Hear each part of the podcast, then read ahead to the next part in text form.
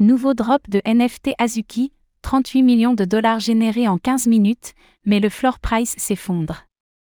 Shurilab, la société derrière la collection de tokens non fongibles, NFT, à succès Azuki, a généré quasiment 40 millions de dollars en 15 minutes grâce aux mines de sa collection.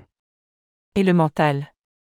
Toutefois, celui-ci s'est déroulé avec plusieurs accros, ce qui a provoqué la colère de la communauté qui a dump massivement les NFT des deux collections.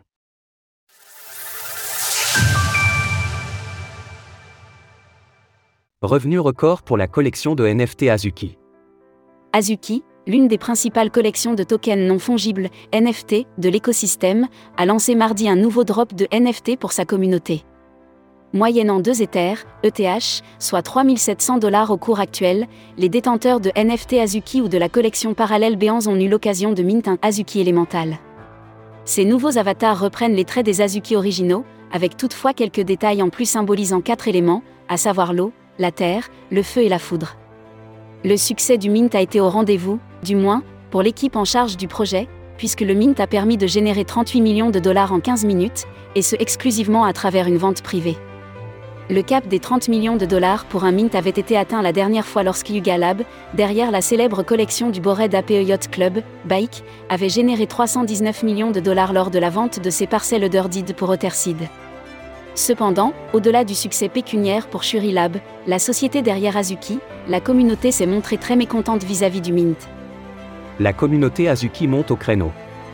De nombreux membres de la communauté Azuki ont fait part de leur mécontentement vis-à-vis des Azuki Elemental, notamment en raison de ressemblances extrêmes entre la collection originale et celle-ci. D'autres ont également souligné le temps très court disponible pour Mint, Lab n'ayant décidé de laisser qu'une fenêtre de 10 minutes pour celui-ci. De surcroît, ce court laps de temps a été accompagné de nombreux bugs, un détenteur d'une vingtaine de NFT Azuki s'est notamment plaint de ne pas avoir pu mint un seul élémental. L'équipe du projet a d'ailleurs fini par reconnaître ses erreurs. Cette fois-ci, nous avons raté le coche. Nous vous entendons, le processus de mint a été mouvementé, les PFP sont similaires, pire encore, dilutifs par rapport à Azuki. La vision d'Azuki est de construire une marque décentralisée.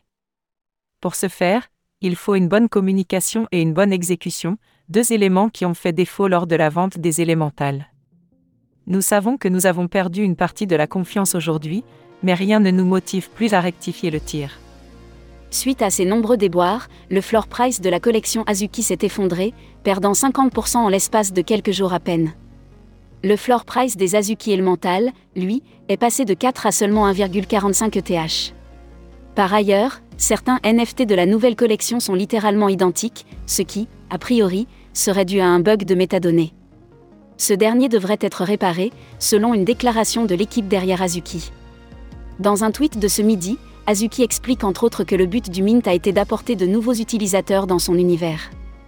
Toutefois, comme l'a relevé Nansan, seulement 4200 personnes se partageraient les quelques 40 000 NFT. Retrouvez toutes les actualités crypto sur le site cryptost.fr.